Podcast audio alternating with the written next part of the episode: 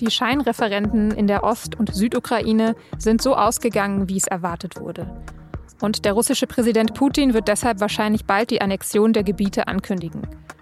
Was bedeutet das für den weiteren Verlauf des Krieges und wie ernst müssen wir die neuen russischen Atomwaffendrohungen nehmen? Das habe ich Sicherheitsexpertin Claudia Major gefragt. Sie hören auf den Punkt, den Nachrichtenpodcast der Süddeutschen Zeitung. Ich bin Nadja Schlüter. Schön, dass Sie dabei sind.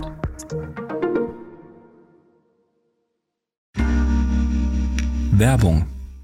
Hi, ich bin Patrick Bauer, Reporter beim Magazin der Süddeutschen Zeitung. Und gemeinsam mit meiner Kollegin Eva Hoffmann habe ich an einer unglaublichen Geschichte recherchiert. Tom und Jana denken, sie ziehen mit ihrem kleinen Kind zu einer liebevollen Gemeinschaft. Aber sie landen in einer Gruppe, in der Menschen manipuliert und psychisch und physisch fertig gemacht werden. Wie schafft es die Familie da wieder raus? Im Schattenkloster. Chronik einer Gehirnwäsche ist ein SZ Plus Podcast in Zusammenarbeit mit Audible. Jetzt auf sz.de/slash Schattenkloster. Bis zu 99 Prozent Zustimmung für einen Anschluss an Russland. So lautet das angebliche Ergebnis der Scheinreferenten in den besetzten Gebieten in der Ukraine. Gemeldet wurde diese Zahl von den Besatzungsbehörden, die von der russischen Regierung eingesetzt sind. Seit vergangenem Freitag waren in Donetsk, Luhansk, Cherson und Saporischia ja die Scheinreferenten durchgeführt worden, die international nicht anerkannt werden. Offenbar wurden dort sehr viele Menschen gezwungen, ihre Stimme abzugeben. Der Ausgang war also schon im Voraus klar. Das hat auch der ukrainische Präsident Volodymyr Zelensky in seiner aktuellen Videobotschaft in der Nacht zum Mittwoch noch einmal bekräftigt. Цей фарс на окупованій території не можна назвати навіть імітацією референдумів. Man könnte das Ganze nicht mal als Imitation von Referenten bezeichnen, sagt Zelensky hier. Und dann bittet er um weitere Unterstützung für die Ukraine. Gleichzeitig hat Russland jetzt auch noch mal seine Drohung erneuert, dass es bereit sei, Atomwaffen einzusetzen. Und dann ist da ja auch noch die Teilmobilmachung der russischen Truppen, die Putin vergangene Woche angekündigt hat. Und seit Dienstag gibt es Lecks in den Nord Stream Pipelines in der Ostsee, hinter denen ja vielleicht auch ein Sabotageakt Russlands stecken könnte. Zumindest wird es von einigen vermutet. Eine komplizierte Gemengelage also. Um die besser einordnen zu können, habe ich mit Claudia Major über die aktuelle und die mögliche zukünftige russische Militärstrategie gesprochen. Major ist Leiterin der Forschungsgruppe Sicherheitspolitik der Stiftung Wissenschaft und Politik. Frau Major, zu Beginn müssen wir mal ganz kurz über die aktuellen Entwicklungen sprechen. Bei den Gaslecks in den Nord Stream Pipelines soll es sich ja um Sabotage handeln und viele sagen jetzt, das war Russland. Was halten Sie von dieser Theorie? Ich kann dazu noch nichts Belastbares sagen, weil ich noch keine Aussagen habe, die ich selber überprüfen konnte oder wo ich mir aus mehreren Quellen das überprüfen konnte. Ich kann nur einen Gedanken mit in den Raum geben, dass natürlich allein so diese Verwirrung, dass wir jetzt überlegen, wer war es, warum war es. Und Energie ist sowieso schon schwierig in Europa und kann sich zu einer sozialen Frage weiterentwickeln, dass allein diese Unruhe, diese Verwirrung mit zum Konfliktbild gehört. Dass es also nicht nur darum geht, dass man, dass es einen militärischen Konflikt gibt, den Russland gerade macht, sondern dass auch ganz viel unterhalb der Schwelle des Militärischen ein Konflikt auch ausgetragen werden kann über Fake News oder über Erpressung oder halt über diese, diese Unsicherheit und das Unruhe schüren.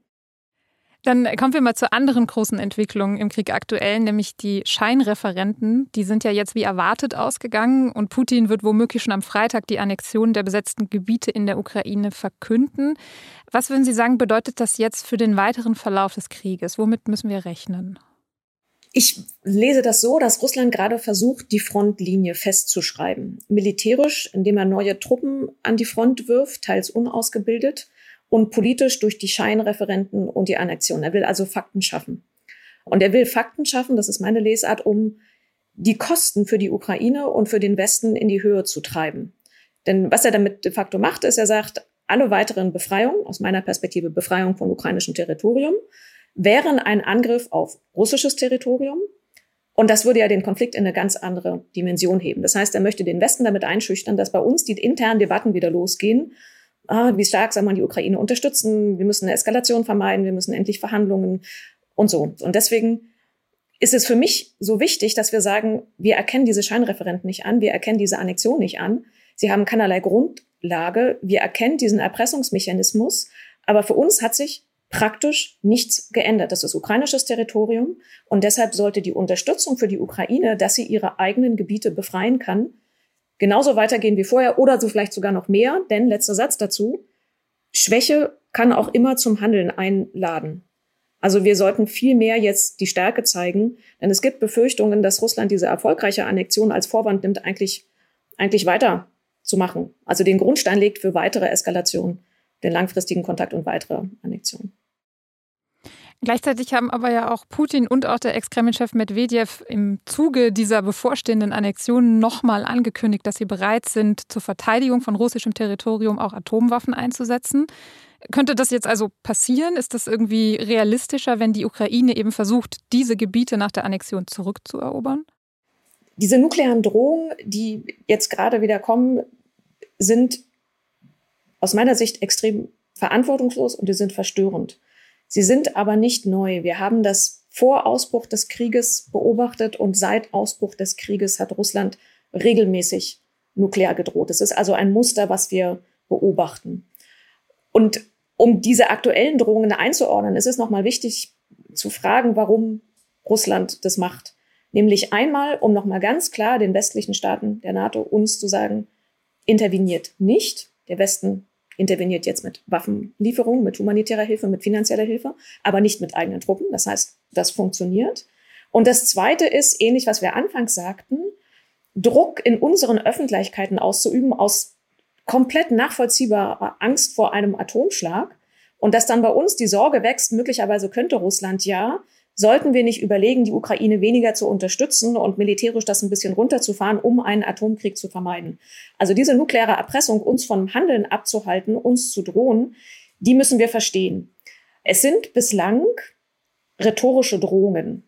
Wir können bislang keine praktischen Schritte sehen. Also bei den taktischen Atombomben, die jetzt im Gespräch sind, würde man eine Verlegung oder ähnliches sehen. Also nicht wir, aber die Geheimdienste. Das ist schwierig. Es gibt auch eine Debatte, wie gut man das sehen kann.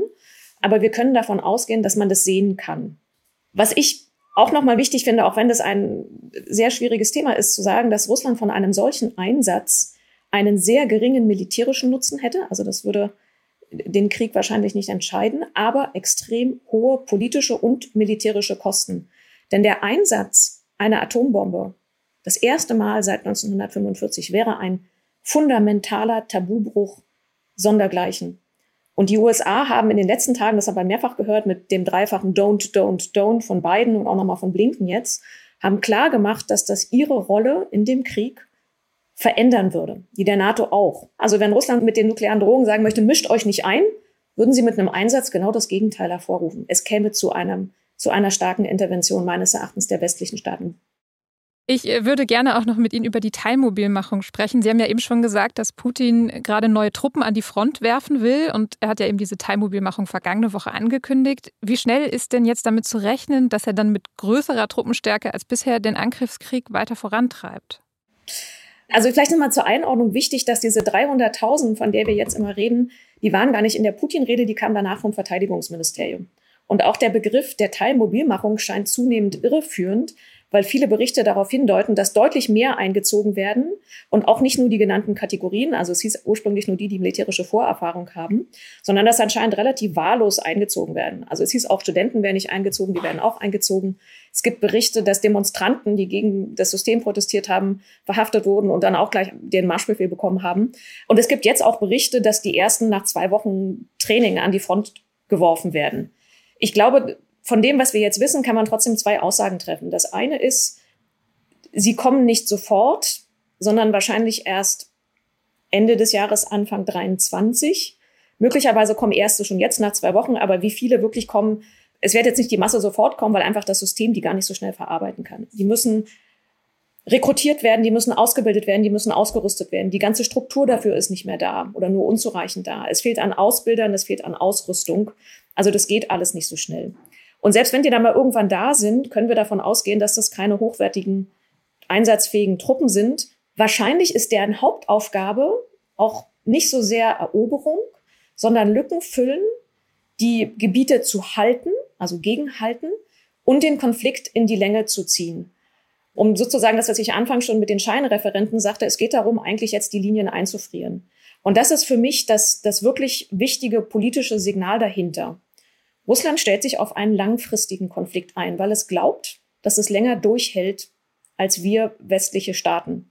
Und es zeigt auch noch mal ganz klar, dass es keinen Verhandlungs- oder Deeskalationswillen gibt, sondern ein klares Bekenntnis, diesen Krieg fortzusetzen. Mhm. Auch wenn das jetzt gerade nicht so klang zum Abschluss, vielleicht trotzdem die Frage, gibt es in der aktuellen Situation irgendetwas, das Ihnen Hoffnung macht? Mir macht die erfolgreiche Befreiung der ukrainischen Territorien große Hoffnung, weil die positive Nachricht dahinter ist, dass die Befreiung möglich ist, dass internationale Unterstützung für die Ukraine wirklich einen Unterschied macht und dass damit auch unsere Unterstützung für die Ukraine einen Unterschied macht. Stark vereinfacht könnte man sagen, je mehr wir die Ukraine finanziell, humanitär und militärisch unterstützen, desto kürzer ist der Krieg, weil er Russland in eine Verhandlungsposition zwingt.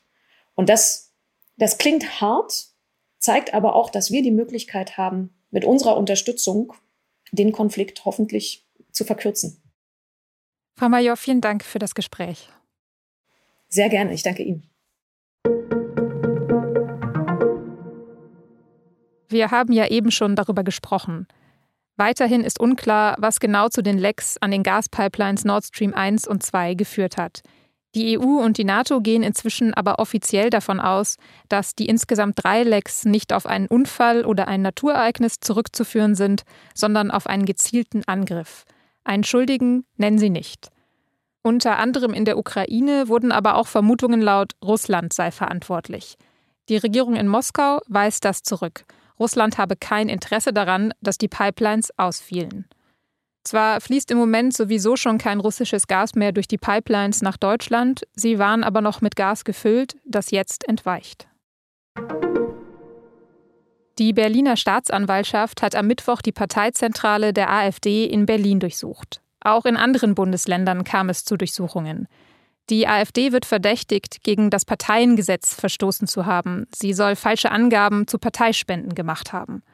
Konkret beschuldigt werden der ehemalige Vorsitzende Jörg Meuthen und der Ex-Bundesschatzmeister Klaus Günther Vormann.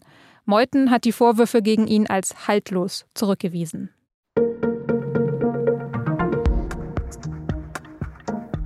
Anhand meiner Stimme können Sie wahrscheinlich ungefähr auf mein Alter schließen. Und das verrate ich Ihnen jetzt zwar nicht, aber dafür kriegen Sie von mir eine Leseempfehlung aus der SZ vom Donnerstag. Da finden Sie ein Interview mit dem Stimmarzt und Sänger Bernhard Richter. Der erklärt, wie die Stimme altert, warum auch Mädchen in den Stimmbruch kommen und warum wir alle öfter mal ein bisschen summen sollten. Mit einem Digitalabo können Sie den Text auch schon Mittwochabend ab 19 Uhr lesen. Redaktionsschluss für Auf den Punkt war um 16 Uhr und produziert hat diese Sendung Benjamin Markthaler. Ihnen vielen Dank fürs Zuhören und bis zum nächsten Mal.